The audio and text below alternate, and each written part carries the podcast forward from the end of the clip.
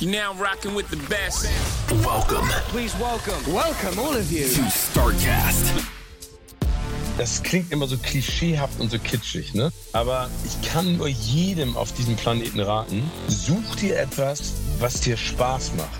Such dir etwas, wo du deine Leidenschaft mit reinpacken kannst, weil am Ende verbringen wir so viel Zeit auch mit Arbeiten, neben hoffentlich viel Quality Time mit der Familie, mit den Freunden.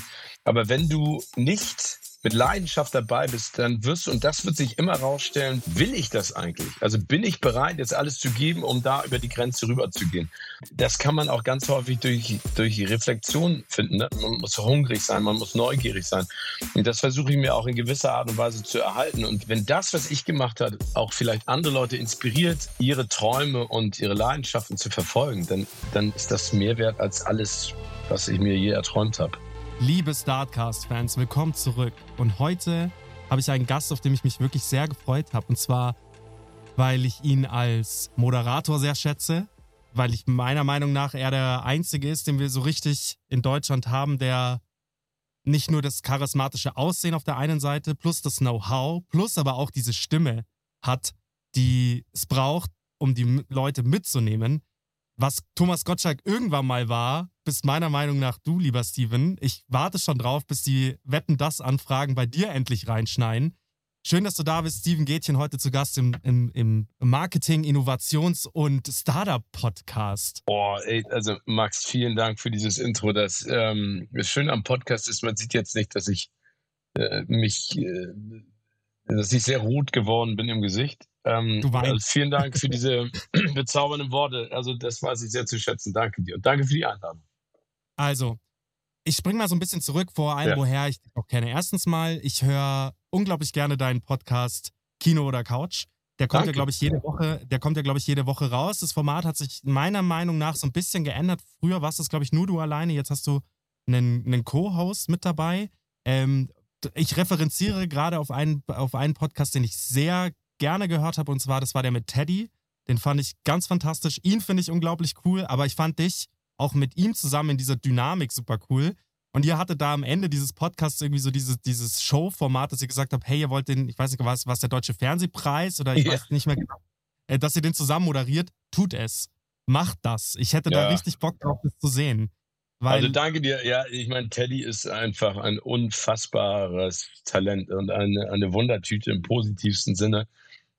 Ich hätte echt großen Bock. Also das Geile ist, wenn mit Teddy zu arbeiten, ist, ist ein wahrer Genuss. Äh, Du kannst ihn nicht kontrollieren, aber das ist auch gut so. Der ist äh, unfassbar spontan und einfach ein geiler Typ. Also, aber hast recht, das, darüber haben wir damals gesprochen, das habe ich schon längst wieder vergessen. Aber es ist eigentlich eine coole Idee, wenn wir das zusammen machen könnten.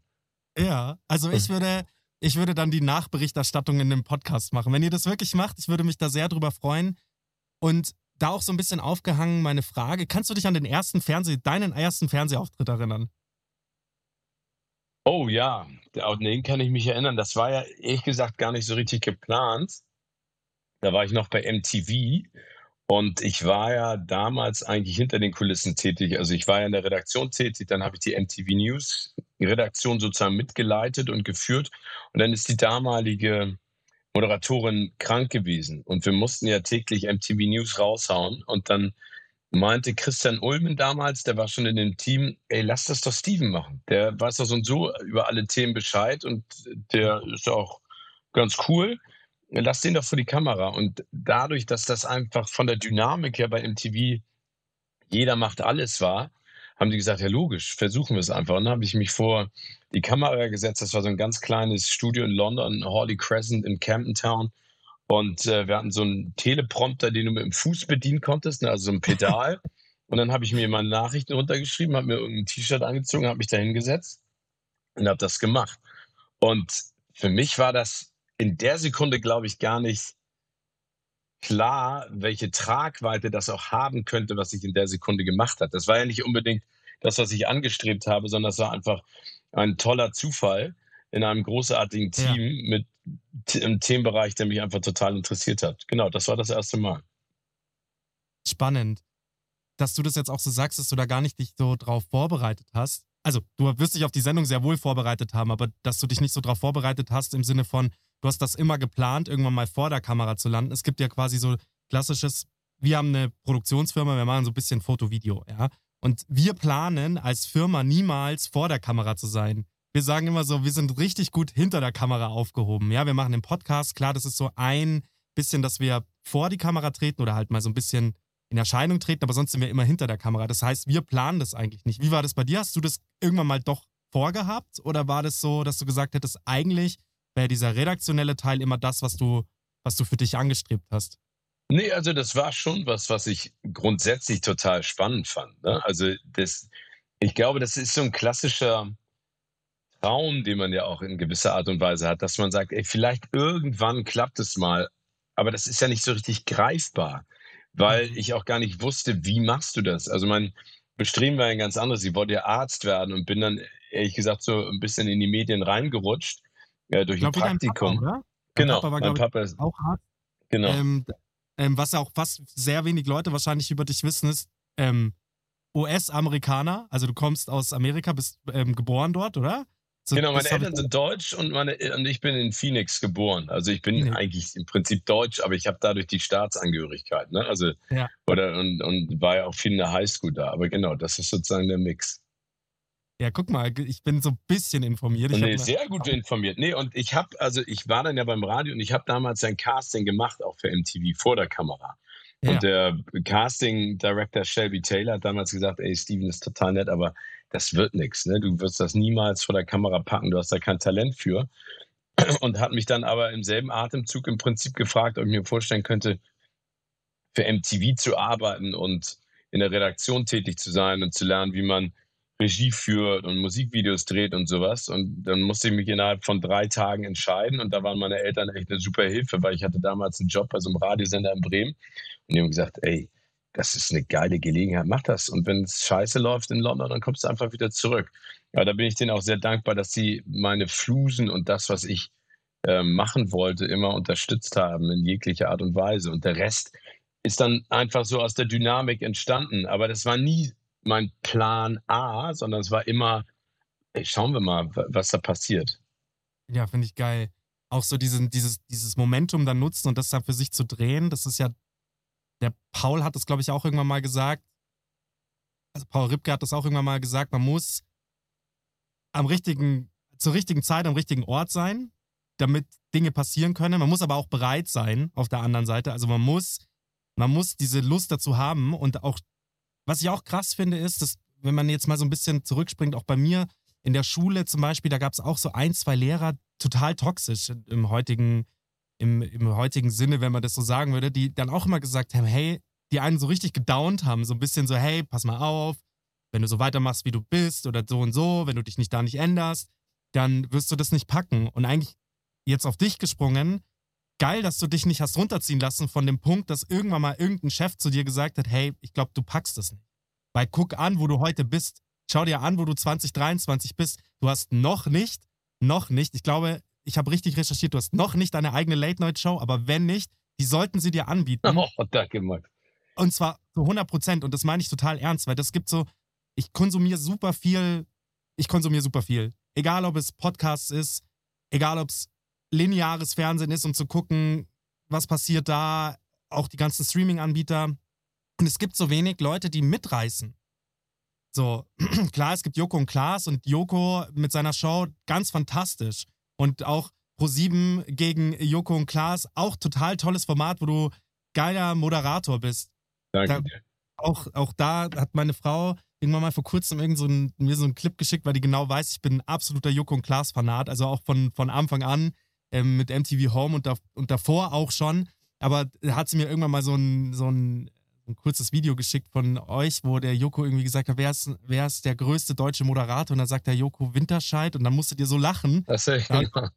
Da habe ich auch sehr gelacht. Also auf jeden Fall guck an, wo du 2023 stehst und 2024, ja. Du machst, ein, du machst einen Podcast mit Porsche zusammen. Du bist ähm, am roten Teppich bei den Oscars. Du ähm, moderierst sämtliche Sendungen und das ganz oft, ja, du hast die Power und den Drive, die Leute mitzunehmen und das ist schön. Egal, ob es mit Stefan Raab war über eine gewisse Zeit, als auch jetzt. Und das ist schön, dass du dich niemals hast ähm, von dem Kommentar, hey, ich glaube, dass das nichts wird, hast runterziehen lassen. Max, ich danke dir da echt für. Ich glaube, das ist also es gibt mehrere Punkte, die du gerade angesprochen hast, die, glaube ich, ganz, ganz wichtig sind. Ne? Ich glaube, Nummer eins, und das vergisst man in diesem Business manchmal, ist zu reflektieren. Wo hat man angefangen? Wie ist der Weg gewesen und wo ist man jetzt? Ne? Also mein, mein Weg ist ja nicht linear verlaufen, immer nur nach oben, mhm. sondern es gab ja ganz viele Phasen, in denen es auch scheiße war.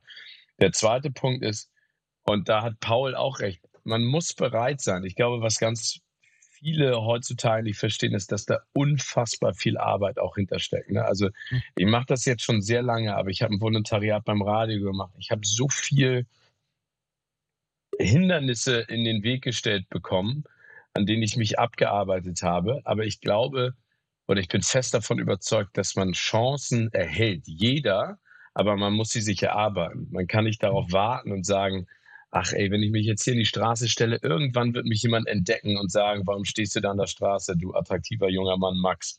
Komm in meine Show und moderier die.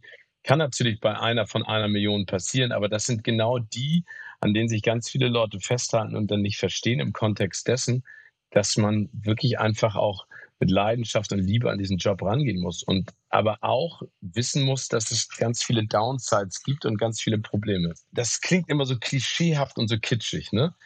Aber ich kann nur jedem auf diesem Planeten raten, such dir etwas, was dir Spaß macht. Such dir etwas, wo du deine Leidenschaft mit reinpacken kannst, weil am Ende verbringen wir so viel Zeit auch mit Arbeiten, neben hoffentlich viel Quality Time mit der Familie, mit den Freunden, aber wenn du nicht mit Leidenschaft dabei bist, dann wirst du, und das wird sich immer rausstellen, wenn du vor Hindernisse kommst, wenn du in irgendeiner Art und Weise Probleme gestellt bekommst, wenn irgendjemand dir versucht zu erklären, du bist nicht gut in dem, was du machst.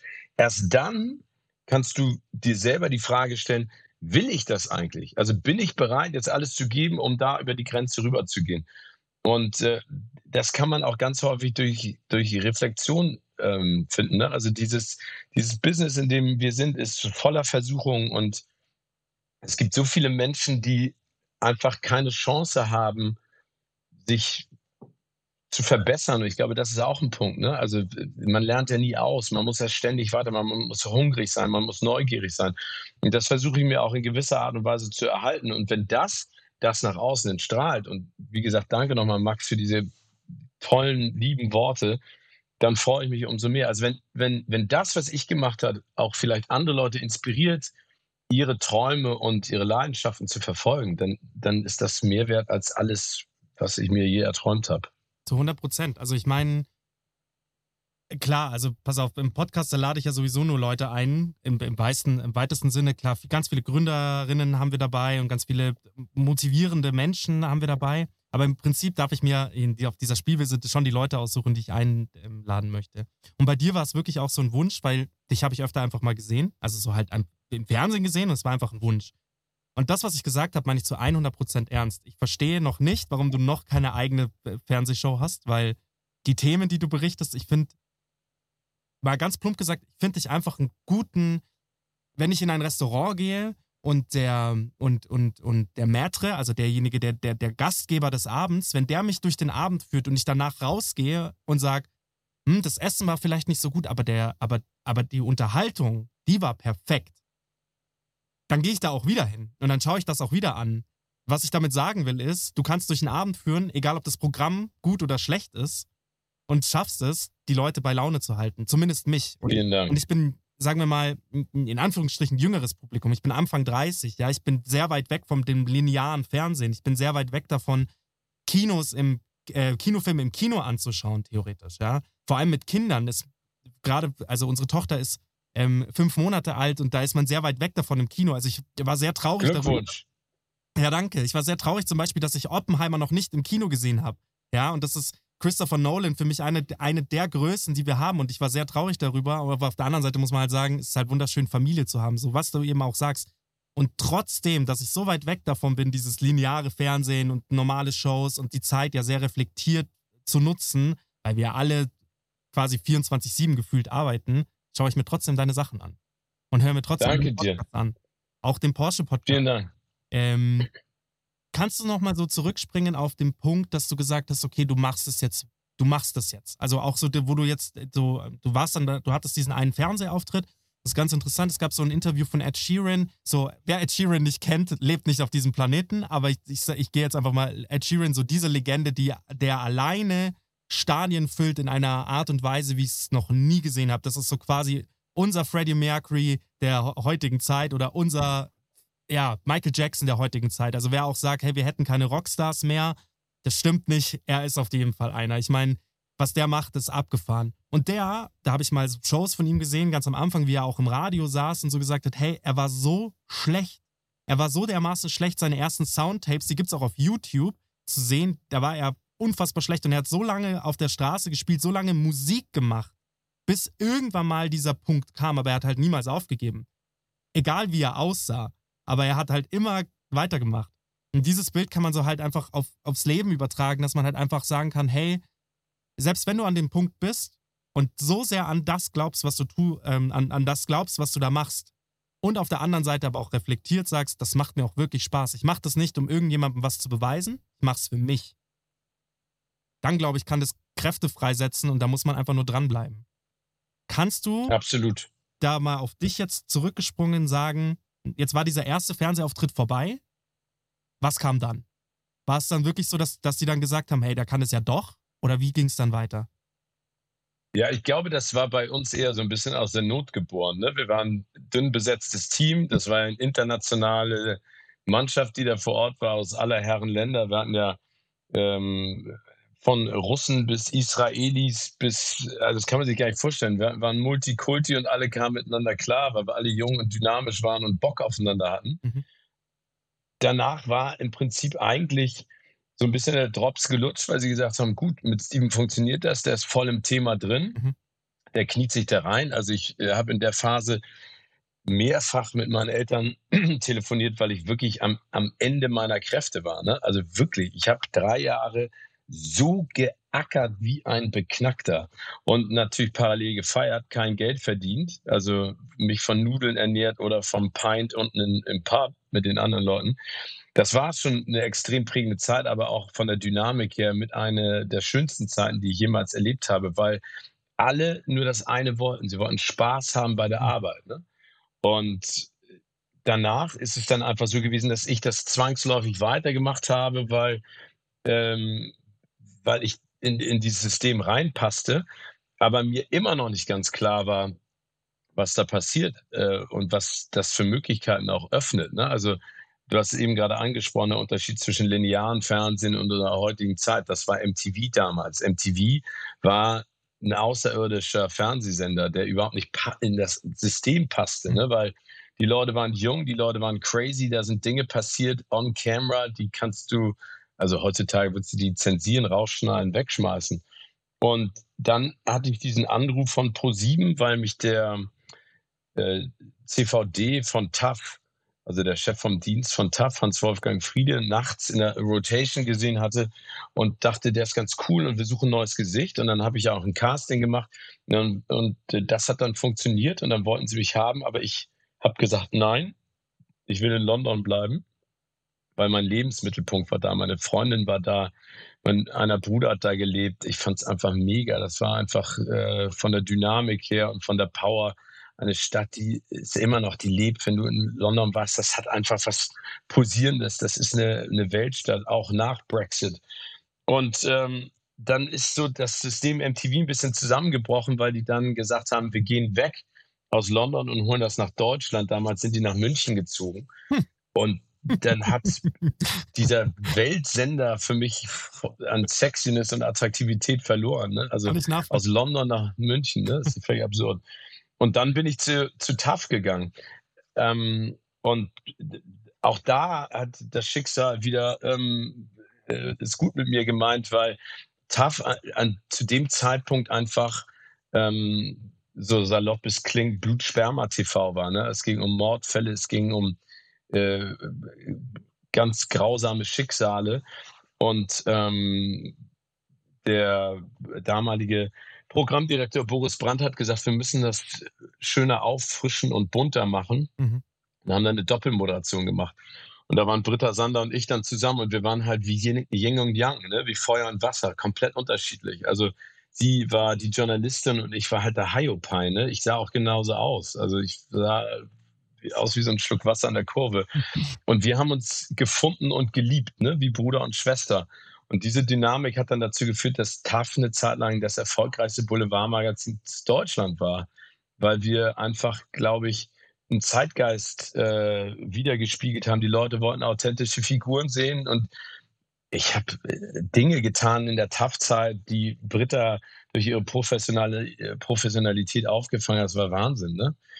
Ähm, ja, aber, aber wie gesagt, auch da, ich hatte einfach Spaß an dem, was ich gemacht habe. Ich habe einfach es genossen. Auch da wieder nicht über die Dimension dessen, was ich da machen durfte, im Klaren. Und da, das ist dann so in den letzten Jahren vielleicht entstanden. Hast du immer noch Spaß?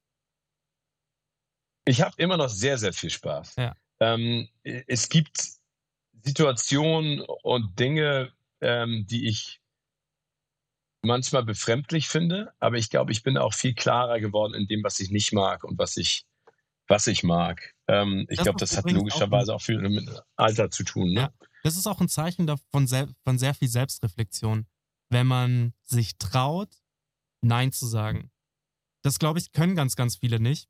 Wir in unserem Dienstleistergeschäft können das, also meine Frau sagt das auch ganz so ganz oft, wir müssen halt rausfinden, ab dem Zeitpunkt, wenn du Familie hast, eigentlich, musst du eigentlich raus, spätestens dann musst du Nein sagen können. Weil es kommen sonst. Aber Nein sagen ist schwer. So schwer. So, so schwer. Also, und auch vorher kann man ja auch meistens nicht wissen, bevor man Nein sagt, ist es denn eigentlich was oder ist es denn nichts? Ja, also man kann mit einem Bauchgefühl reingehen oder nicht. Und es gibt ganz oft, und seitdem äh, ja, wir das in der Family so durchgespielt haben, geht es uns auch besser. Also, das ist auch ganz klar erkenntlich, wenn du einen Auftrag reinbekommst, weiß ich nicht, Kunde XY fragt an und man hat schon ein komisches Bauchgefühl, aber das Budget stimmt eigentlich. Und so, und auch das Timing passt eigentlich. Und dann sagst du so, nee, wir machen es trotzdem nicht. Und das zu können und zu sagen, hey, wir fahren lieber in die Berge. Also wir wohnen hier in München, wir fahren lieber in die Berge und also deswegen musste ich vorher nur so lachen, als du gesagt hast, MTV zieht nach München. Ich kann das absolut nachvollziehen. Das London, ich war jetzt vor kurzem wieder da, ist eine Weltstadt, ist pulsierend, deswegen spielen da auch super, super geile Filme in, in, in London, wie zum Beispiel äh, The Gentleman, fand ich ein ganz klasse Film.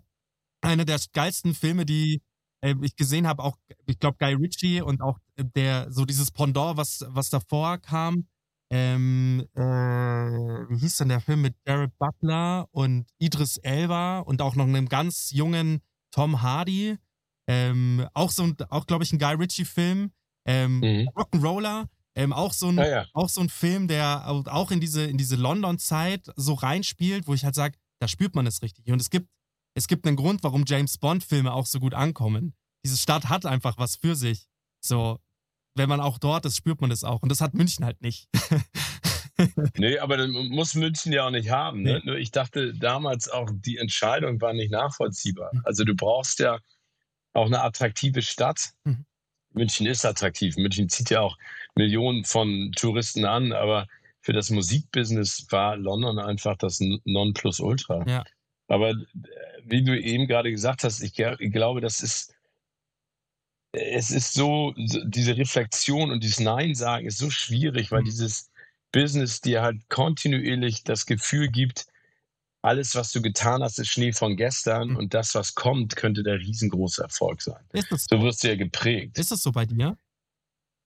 Ach, ich habe ganz lange nach dieser Maxime auch, glaube ich, viel zu viele Dinge zugesagt, mhm. ne? auch mit dem Druck. Ich weiß noch, dass ich irgendwann mal ähm, im Hotel saß, da war, das ist zu TAF-Zeiten noch gewesen, und mich dann der eine äh, Produktionsleiter anrief nachts um elf und meinte, ey, du musst jetzt aufstehen und jetzt runterkommen, weil Claudia Schiffer hat jetzt Zeit, mit uns ein Interview zu führen. Das musst du jetzt machen. Ne? Mhm. Ähm, und ich völlig neben der Kappe dieses Interview auch nicht gut gemacht habe, glaube ich.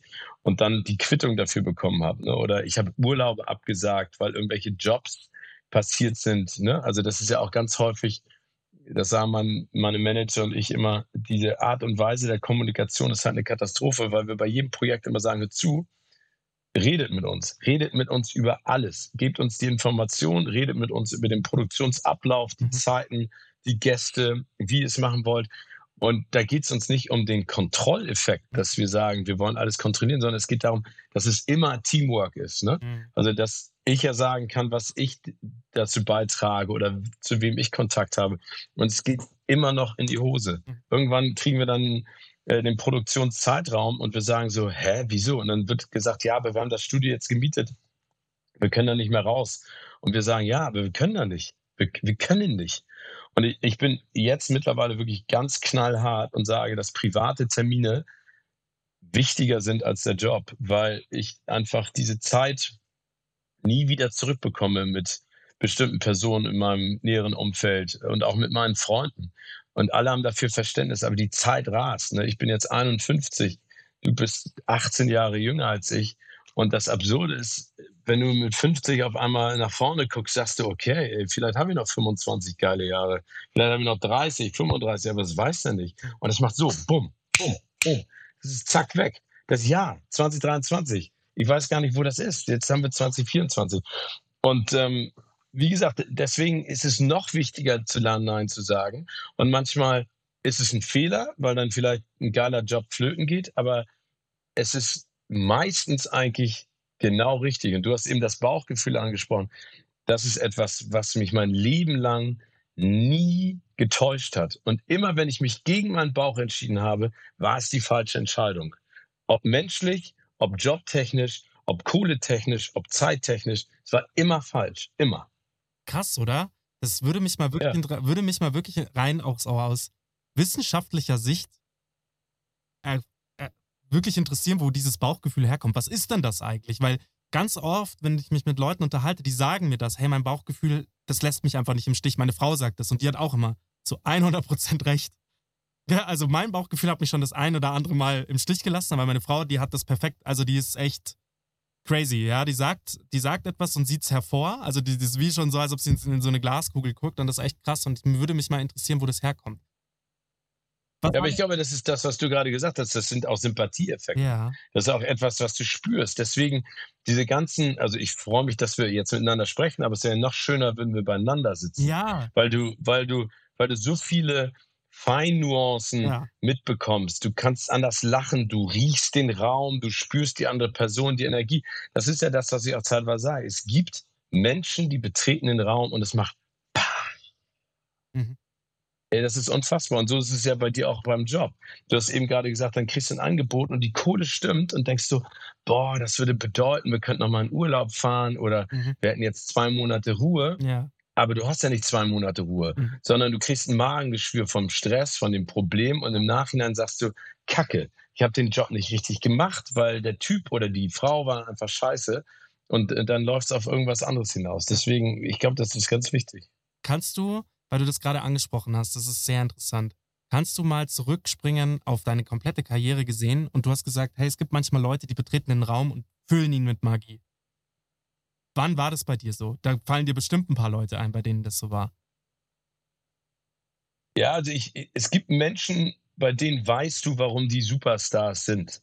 Mhm. Weil die einen Ehrgeiz haben und einfach eine Aura und eine Präsenz, die, ihres oder seinesgleichen sucht. Ähm, ja, also ich sag mal, die ganz großen, eine Julia Roberts, wenn du mit der in einem Raum sitzt oder die triffst, das ist unfassbar. Ne? Es ist nicht nur eine großartige Schauspielerin und ich finde, sie wird dafür wirklich verkannt, ja. sondern sie ist auch eine, eine sehr attraktive Frau mit einem so gewinnenden Lächeln und Lachen. Diese Lache, die wir aus Pretty Woman kennen, hat eine Größe und eine Breite und eine Herzlichkeit, die, die willst du einfach ähm, nur umarmen. Ne? Manche ähm, Menschen brauchen auch Zeit. Das ist mir aufgefallen. Witzig, ja. dass du Julia Roberts sagst. Das ist kein Scherz. Ich habe vor zwei oder drei Tagen über Julia Roberts nachgedacht.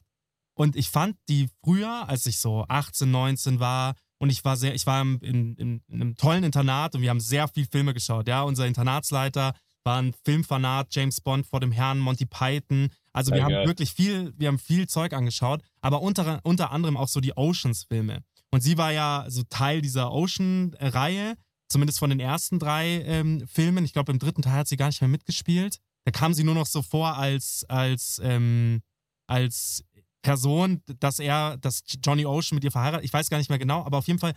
Danny. Danny Ocean, genau, Danny Ocean, sorry. Ähm, und das ist natürlich hm. wenn man sich mit dir in einen Raum. Nein, nein, nein, nein. ähm, und, äh, und, und dann habe ich damals noch gedacht, boah, die ist doch gar nicht so, die ist doch gar nicht so attraktiv wie, also da gäbe es ja attraktivere Schauspielerinnen. Und jetzt habe ich irgendwann mal letztens mal wieder Bilder von ihr gesehen oder einen Film und dann dachte ich mir, boah, ich habe die echt falsch in Erinnerung gehabt. Die ist echt gut. Also das ist witzig, dass ja, die ist toll. Aber ich finde, du hast gerade was Interessantes gesagt, weil ich finde, sie ist unfassbar attraktiv. Die ist nicht schön. Die ist nicht die klassische Schönheit. Es ja. gibt ja Männer und Frauen, da sitzt und sagst so, boah, wie kann das sein?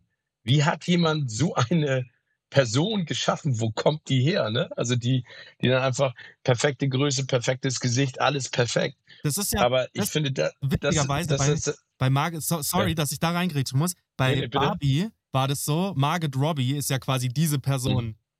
Und das fand, fand ich auch witzig. Bei, bei Barbie haben sie ja genau diesen, diesen, diesen Twist reingebracht, dass sie ja quasi am Boden liegt und total zerstört darüber ist, wie hässlich sie doch ist. Und dann irgendwie so Einspruch von den Regisseuren. Ähm, es ist äh, irgendwie ein Witz, dass, dass wir das mit Margaret Robbie machen. So, das war ja. total witzig. Sorry, jetzt kannst du. Nein, alles gut. Nein, äh, also, also, wie gesagt, oder äh, auch äh, Teddy. Wir haben vorhin einmal ganz kurz über Teddy Tecklebrand gesprochen. Teddy ist auch so ein Typ, der kommt rein und du hast in der Sekunde auch das Gefühl, boah, Alter, das ist, das ist wie so eine Leuchtrakete, die aufgeht. Ne? Der hat eine Power und eine Kraft und eine Dynamik, die ich absolut bewundere und, und, und ihnen dafür einfach feier. Und es gibt so viele Menschen, die ich feiere und über die ich mich freue. Ein Brad Pitt, den ich jetzt auch schon so häufig getroffen habe, der ist einfach ein Movie-Star. Ein Timothy Chalamet, der ist ein Movie-Star. Ein George Clooney auf der anderen Seite ist ein Superstar, aber der ist so zurückhaltend, so authentisch, in, in der Interaktion einfach so nett, ne? interessiert und smart. Ich bin ein riesen Tom Cruise-Fan, wie ich schon häufig gesagt habe. Auch der ist ein Superstar. Ne? Das, ähm, und wir haben in Deutschland dann aber auch Menschen wie eine Helene Fischer, die ich total bewundere und, und auch so nett finde und die eine so harte Arbeiterin ist. Eine Shireen David ist ähm, auch jemand, die habe ich äh, noch nie intensiv getroffen, aber ich weiß doch, dass ich auf die Bühne gegangen bin, sie kam gerade runter. Also es kommt halt immer darauf an, und ich glaube, der Reiz bei diesen Menschen ist, mit dieser Aura, ist, dass sie das nicht zelebrieren. Das finde ich ist das Schlimmste, weil, das ist arrogant und, hm.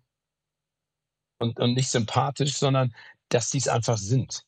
Und du weißt, warum die da sind. Weißt du, was ich meine? Ja, zu 100 Prozent. Und ich glaube, da sind wir Früher, weißt du, hast du linear, also hast, hattest du auch wieder lineares, auditives Medium, das Radio. Und ich sage nichts gegen das Radio, finde ich immer noch toll, dass es das gibt. Weil es gibt ganz oft der, die Situation, dass das Handy im Auto stirbt und du hast kein Ladekabel dabei. Und was machst du dann? Dann konsumierst du Radio.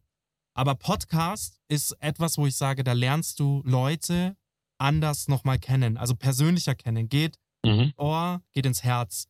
Und das ist das, was du sagst. Und da sind wir Gott sei Dank angekommen, dass wir ganz viele Formate ausstrahlen können, weil die Technologie halt da ist. Und jeder, der halt sagt, hey, ich kenne da eine verkannte Person oder ich kenne jemanden oder ich bewundere die Person, so wie bei uns beiden das auch so ist. Ich bewundere dich einfach für das, was du machst. Und, das, okay. und dass man dann halt sagt, hey, und dann nehme ich mir die Stunde und dann nehmen wir uns eine Stunde Zeit, also beide Seiten, Augenhöhe, hat Masch, Maschmeyer gesagt, man muss immer auf Augenhöhe kommunizieren. Dann nehmen wir uns beide die Stunde.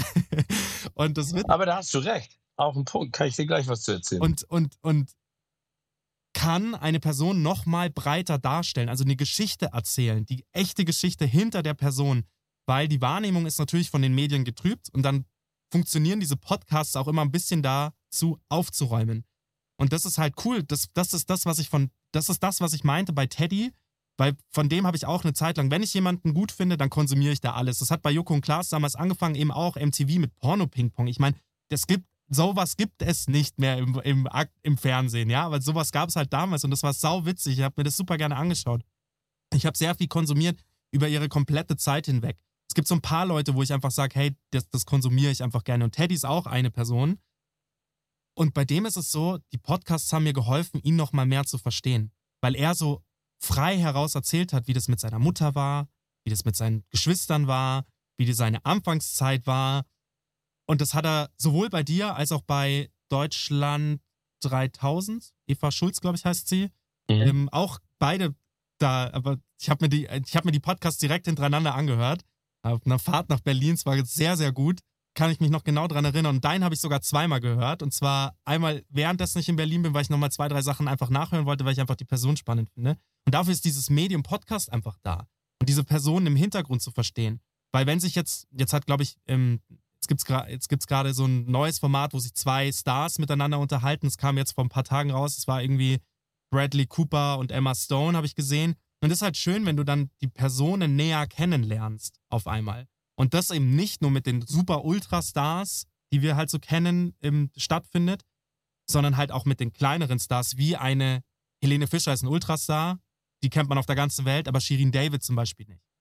Und ihren Podcast mit, mit OMR fand ich halt auch super, super gut, weil man eben auch so viel von ihrem Hintergrund erfährt, was halt so ehrlich und so schön ist. Und bei dir ist es auch so, wie du halt gerade vorher erzählt hast, der erste Tag, den du da im Fernsehen hattest, wie das halt für dich war, dass du da halt nicht reingeboren wurdest, sondern reingefallen bist und seitdem nicht mehr wegzudenken.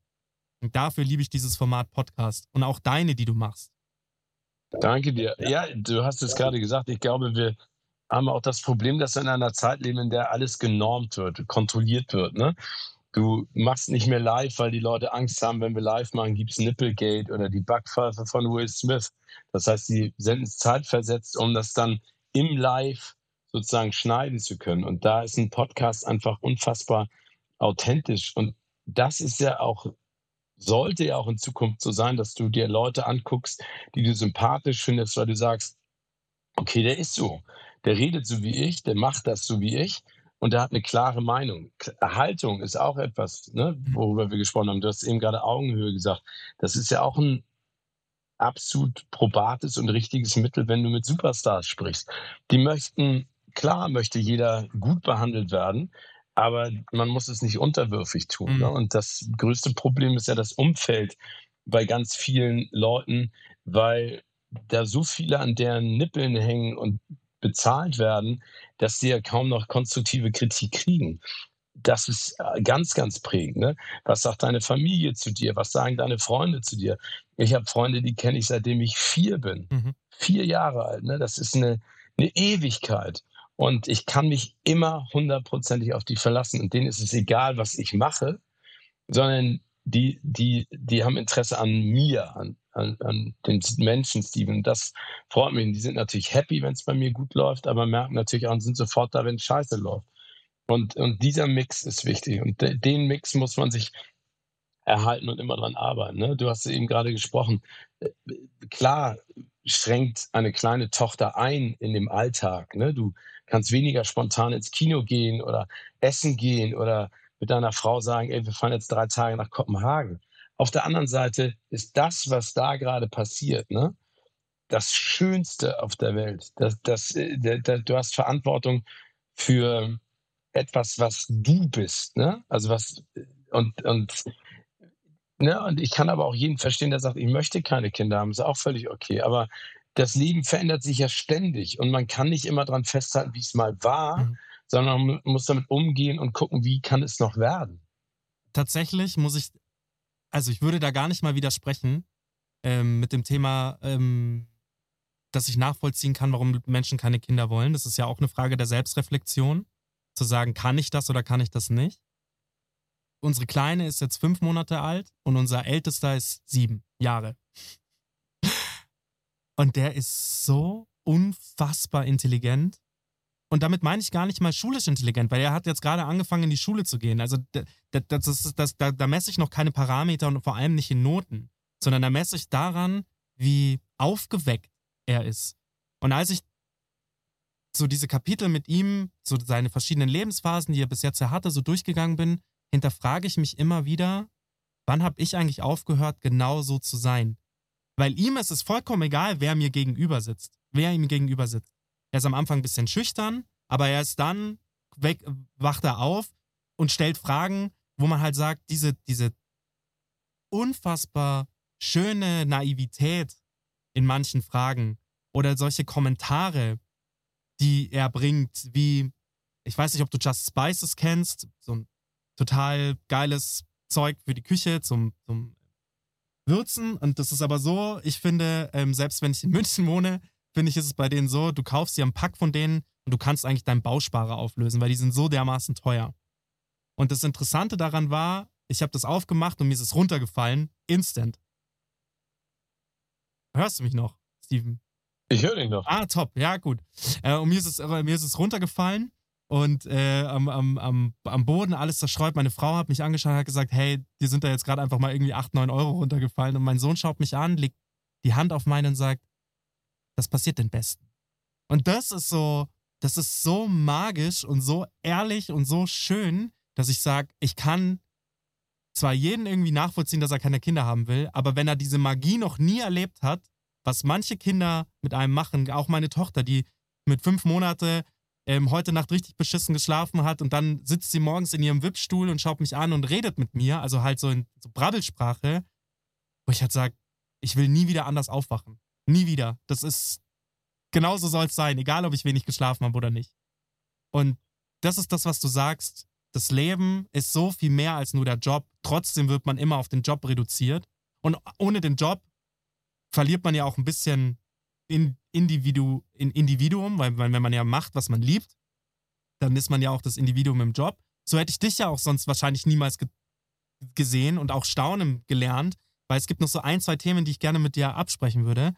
Aber so wie du es gerade eben schön gesagt hast, den Freunden, die man kennt seit dem Kindergarten oder noch vorher, denen ist es egal, wer du bist. Und die sagen vielleicht sogar noch, also nicht wer du bist, sondern was du machst denen ist es wichtig, wer du bist. Und die sagen vielleicht sogar, das, das kommt ganz oft bei uns auch so, jetzt hör doch endlich mal auf, über den scheiß Job zu reden. Wie geht's dir denn eigentlich? Und solche Sachen sind eigentlich echt, ähm, echt schön. Und danke, dass du das mit uns geteilt hast, weil es ist genau, äh, genauso sehe ich das auch.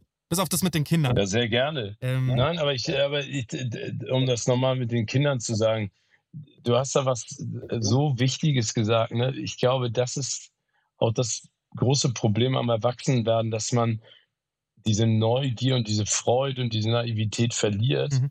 und anfängt nur noch zu planen mhm. oder zu berechnen oder einzuschätzen oder gegenzurechnen.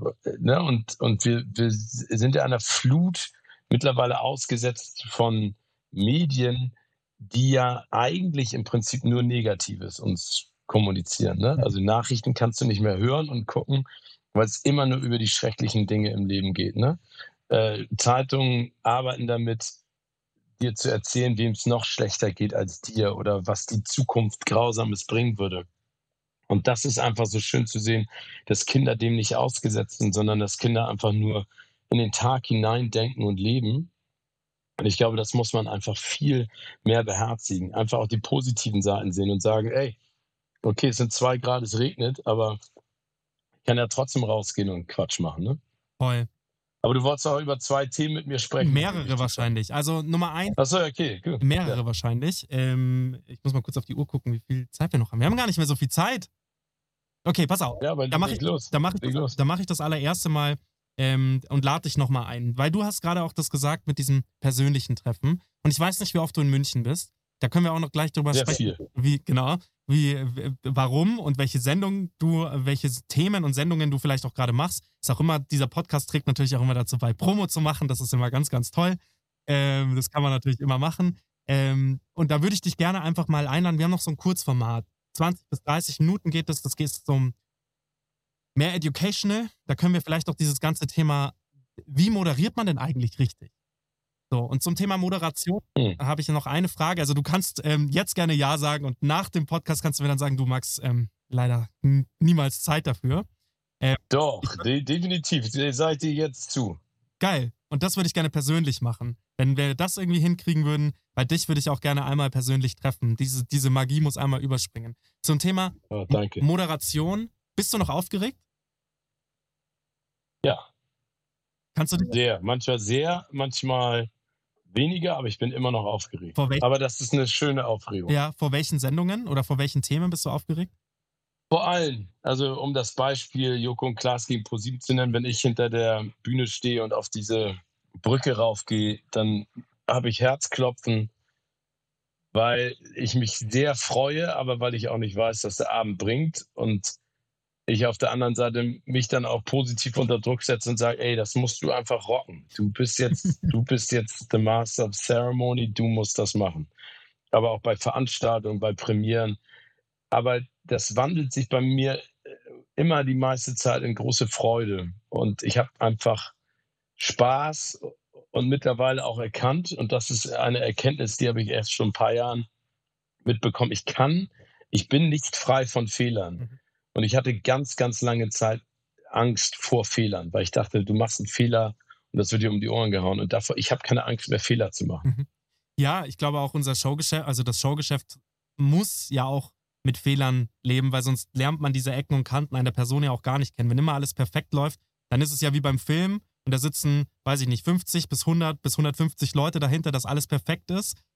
Und dann schaue ich mir einen Kinofilm an. Aber wenn ich mir Fernsehen anschaue, dann will ich ja keinen Kinofilm anschauen. Ich bin ja genau über diese, deswegen lieben die Leute wahrscheinlich auch die Show, wer steht mir die Show vom Joko, ähm, weil die so authentisch ist. Deswegen liebt man Joko und Klaas gegen ProSieben, weil es so authentisch ist. Weil es deren Ausraster, da, eure Kombination, das ist ja das, was, so, was es so spannend und so witzig macht. Und ich glaube, deswegen schauen das die Leute auch gerne an. Und nicht, weil es zu perfekt ist, sondern weil eben auch mal ein Schimpfwort rausrutscht.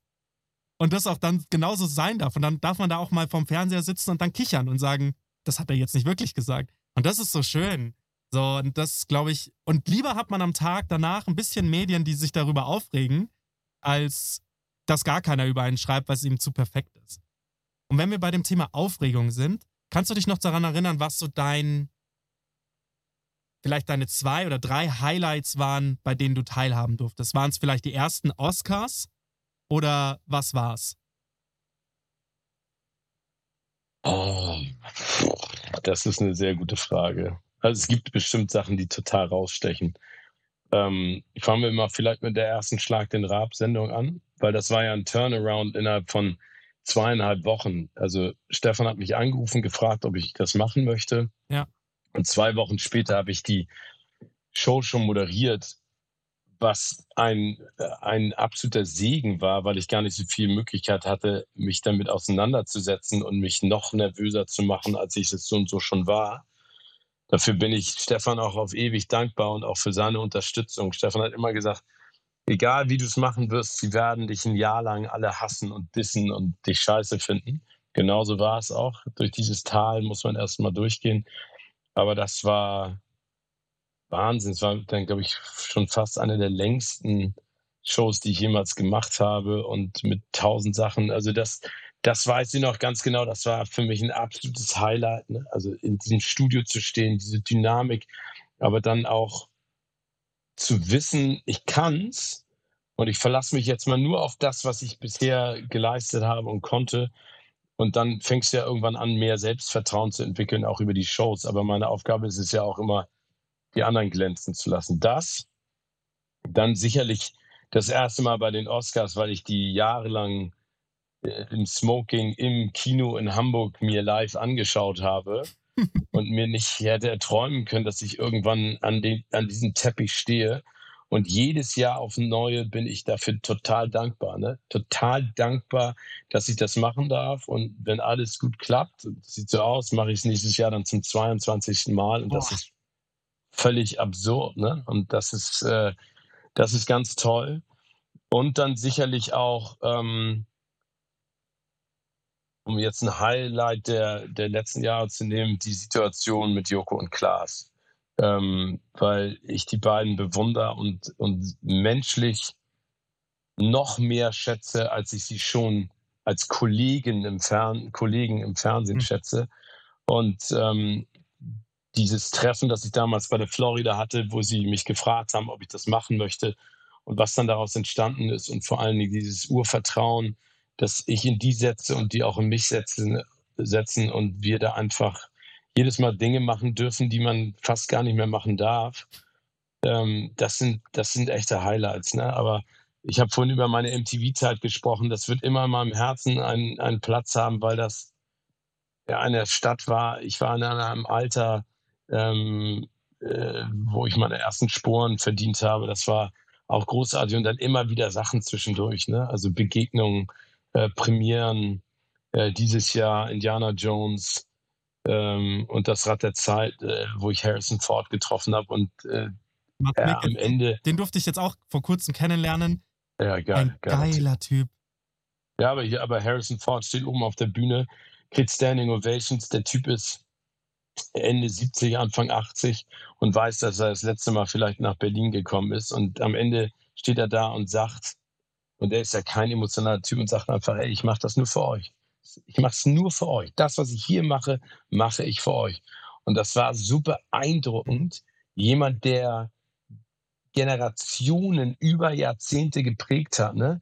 Ich meine, Richard Kimball, äh, Han Solo, Indiana Jones, Jack Ryan. Man muss sich mal überlegen, was der für Filmfiguren gespielt hat. Das ist übrigens auch jemand mit Star Power, aber ganz reduziert. Ne?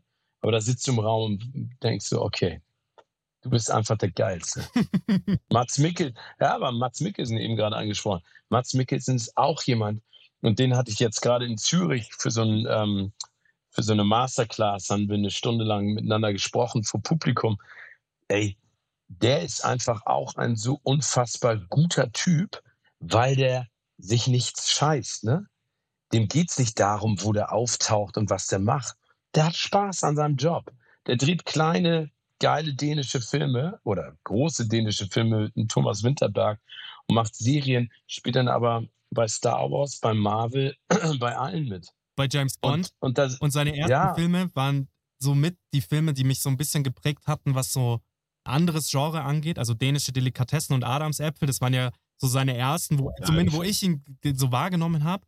Und danach als Le Chiffre bei ähm, James Bond. Und dann bei der Serie oh, ja. Hannibal, wo er auch abgefahren, wie er das, also insgesamt eine meiner Meinung nach, ich weiß nicht, wie groß, da kennst du dich ein bisschen besser raus, aber ich, das ist, war für mich eine underrated Serie. So, ja. so gut produziert, so geil gemacht, dass sich Chef's Table da bestimmt was abgeschaut hast, wie die das Kochen gezeigt haben. Ja. Also auch so, wie ästhetisch man diese Absurdität und man sich dann dabei erwischt hat, wie man gesagt hat, boah, es sieht unfassbar gut aus. Aber man wusste ja, dass es, dass es Menschen sind und das war einfach ganz grandiose Serie und er ganz geiler Typ und er war dann nur so dagestanden und ähm, es war im Rahmen von Okio. Wir machen so ein bisschen was mit denen zusammen, drehen so ein, zwei Filmchen mit dem und da war, ist er Markenbotschafter und dann kam er vorbei nach dem Bambi und ähm, er war, ähm, er war sichtlich gerädert, aber er war gut drauf und das war so toll, weil er dann so kurz den Raum eingenommen hat und dann aber von seinen, dass er so erzählt hat, dass er jetzt Großvater geworden ist. Und das war so, mhm auch wenn wir dann nochmal zurückspringen auf das, was wir vorher gesagt haben, ihm war dann nicht wichtig, welche Filme er gedreht hat, sondern eher die, die, die Information mit uns zu teilen, dass er Großvater geworden ist. Und das fand ich irgendwie so. Ich war sehr aufgeregt vor dem, davor, dass er kam, weil die hatten mich dann auch so zwei, drei Tage vorher angefragt, hey, wir hätten da unseren Mats Mikkelsen da und hin und her, ob ich da Fotos machen will. Habe ich gesagt, say no more. Ich sage alles ab, ich komme vorbei, ich muss das machen. Und das war, das war eben so schön und ähm, das so Weltstars zu treffen, davon hatte ich noch nicht so die, da hatte ich nicht die Ehre, bisher so viele zu treffen, aber wenn, dann waren die immer, dann hatte das immer eine Berechtigung. Also auch mhm. im kleineren, so im, ich hab, durfte Tim Melzer treffen. Das ist jetzt kein Weltstar, aber ich finde ihn einfach. Doch, aber auch geiler Typ. So ein geiler Typ. Und ich wurde vor, davor gewarnt, so ein bisschen. Dann haben sie gesagt, hey, Tim Melzer ist heute nicht so gut drauf.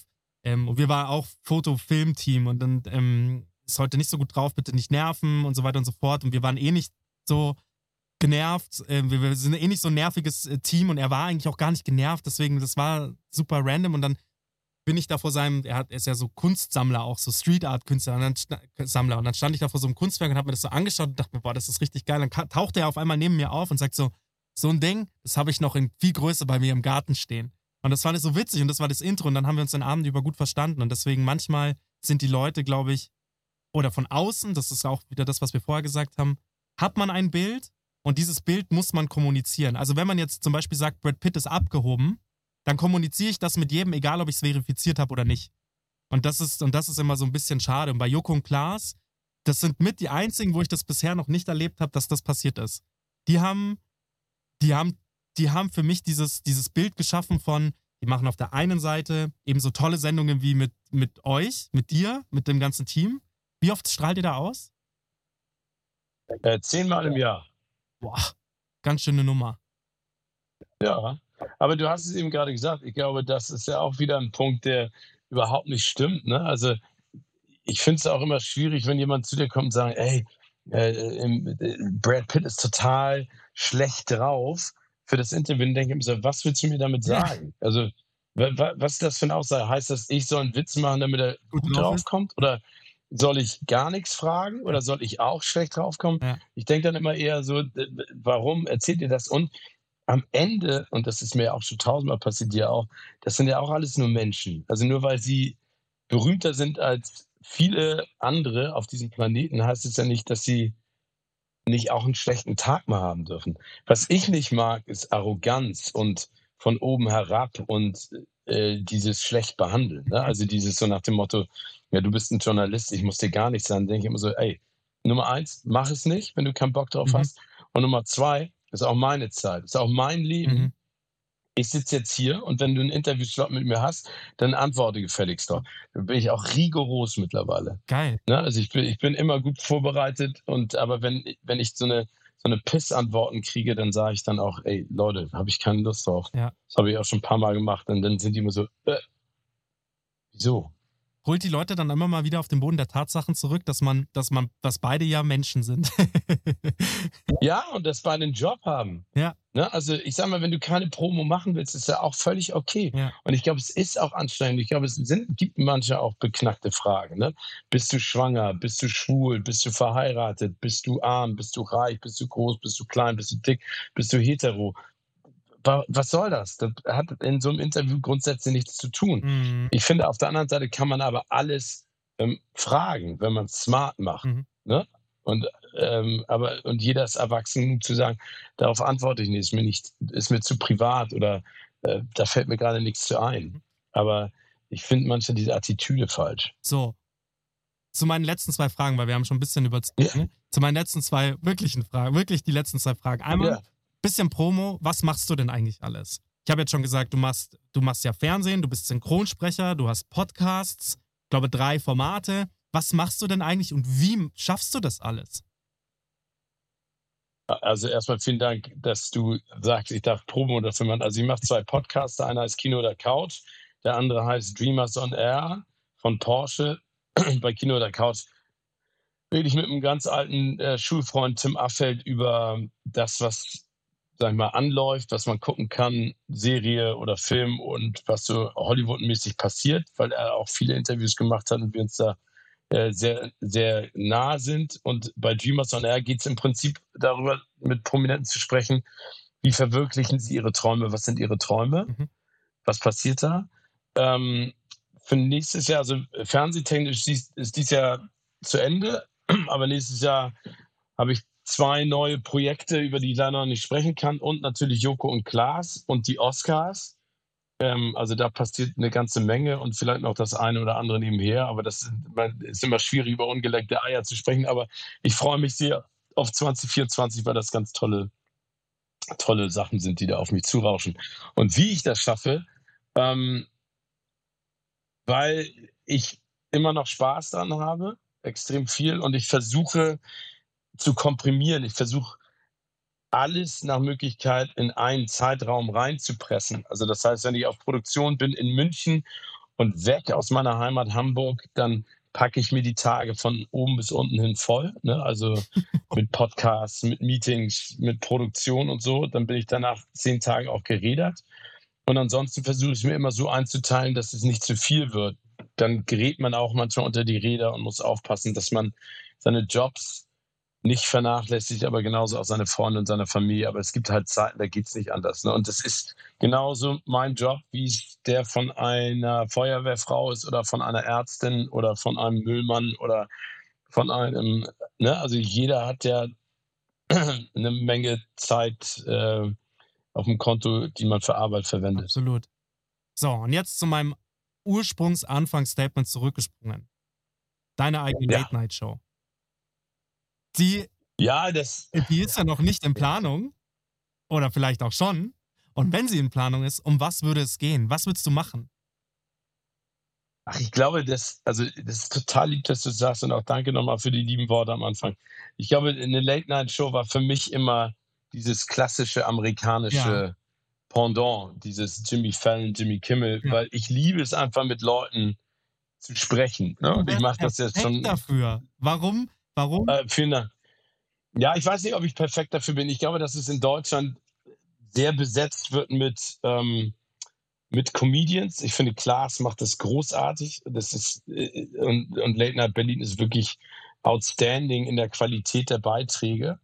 Ähm, wenn es jemals dazu kommen könnte, dass ich so etwas machen darf, und es ist nichts in Planung in der Richtung, ähm. Dann würde ich es gerne auf ein internationales Level heben. Ich würde gerne, ich würde es gerne auf Englisch machen. Ich würde Mhm. es, äh, glaube ich, nicht auf, ähm, auf Deutsch machen wollen, einfach um die Bandbreite der Menschen, die in diese Show kommen können, äh, zu erhöhen.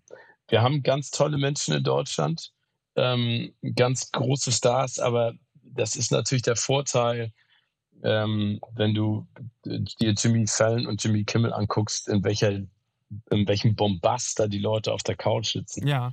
Ähm, Und ich meine, die haben ja auch einen Aber- Deutschen, Matthias Schweighöfer, unser, Ja. unser neuer Star in Hollywood. ähm, der sitzt ja, ja. Matthias zum Beispiel, äh, um, um da auch nochmal was zu sagen, ne? Matthias ist auch jemand, der so eine Aura hat. Ne? Ja. Matthias hat das Entertainment-Gehen verinnerlicht. Der weiß genau, wie das funktioniert. Der ist so gut. Der ist so gut. Und ich höre jetzt schon wieder diese ganzen Unkenrufe mit, ja, aber als Schauspieler, ey, der ist ein geiler Schauspieler. Guckt euch mal die Sachen an, die der gemacht hat. Auch wie der Marcel Reich-Ranitzky gespielt hat, wie der jetzt in Frank Farian spielt. Was der bei Wer steht mir die Show macht. Der ist ein Entertainer. Und der hat einen Spaß. Der ist einfach so mega geil. 100 Dinge, Nein, aber- 1000 Dinge, wie heißt, der- wie heißt der Film nochmal mit ihm? 1000 Dinge, 100 Dinge? Und Florian David Fitz. Ja. Genial gespielt. Ja, genau.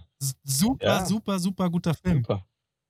Aber um ganz äh, am Ende nochmal den Punkt hinter diese Late-Night-Show zu machen. Ich glaube, ich hätte einfach Bock. Es muss keine Late-Night-Show machen, aber es gibt Sendungen äh, wie in England von früher. Chris Evans, musst du dir mal angucken. Äh, TGI, äh, TGIF, ne? Thank God It's Friday. Ähm, die lief immer freitags. Ich finde zum Beispiel ähm, äh, auch, äh, ich finde zum Beispiel auch einen Graham Norton mega. Das ist ja auch keine richtige Late-Night-Show. Also es gibt auch so ein Format in Italien, das heißt der Ameisenhaufen. Also ich hätte Bock auf ein, auf ein Vehikel, in dem ich die Möglichkeiten hätte, diese Menschen zusammenzubringen. Ne? Auch ein, ein Teddy mal da zu haben, Shireen David, äh, Joko und Klaas, weißt du, wo du einfach so ein anderes Gefühl und Gefüge kreierst. Und vielleicht wird es irgendwann mal passieren, äh, vielleicht auch nicht, aber ähm, nach wie vor trage ich das tief in meinem Ich Herzen. hoffe es sehr. Lieber Steven, tausend Danke Dank. Für deine Zeit. Ich meine es ernst, auch wenn, ähm, auch wenn wir jetzt ein bisschen überzogen haben. Das war mir Das ein, gar nicht. das war mir wirklich ein Herzensanliegen. Du bist der tolle Mensch, den man im Fernsehen sieht, bist du auch privat, so wie wir jetzt uns unterhalten Danke haben. Und ich meine, dass wir uns ein bisschen privat unterhalten haben, auch wenn wir uns nicht per persönlich gesehen haben, aber und das meine ich tot ernst. Mach bitte genauso weiter. Lass es dir niemals von irgendwem, von irgendwem nehmen, dass du, äh, das kann ich dir jetzt mit meinen jüngeren Jahren sagen, lass es dir bitte nicht nehmen, weil ich finde, egal wie alt man ist, Alter ist da kein, ist da kein, ja, Punkt. Man muss es nur am Tag gehört haben, finde ich mindestens einmal. Lass es dir von niemandem jemals nehmen, dass du so bist, wie du bist, weil das ist ganz klasse. Und die, Sendungen, die du machst, sind ganz klasse. Und die will ich mir auch weiter anschauen. Ich bin nur, wie gesagt, Team Steven Late Night Show oder vielleicht ist es auch eine Early Morning Show, was auch immer, die Leute in den, in den Tag zu kicken. Vielleicht ist es auch ein total anderes Format und man macht irgendwas mit Netflix und macht so ein total unlineares Format. Ähm, Streaming-Anbieter, meldet euch bei Steven bitte, weil der braucht seine eigene. Oh, Max, ey, ich danke dir für deine lieben Worte. Das hat mir sehr viel Spaß gemacht. Danke auch für die schönen Fragen, fürs Zuhören. Und ähm, ich, ich werde mich nicht beirren lassen. Ähm, ich werde auch weiterhin die Täler durchschreiten, aber die Höhen genießen.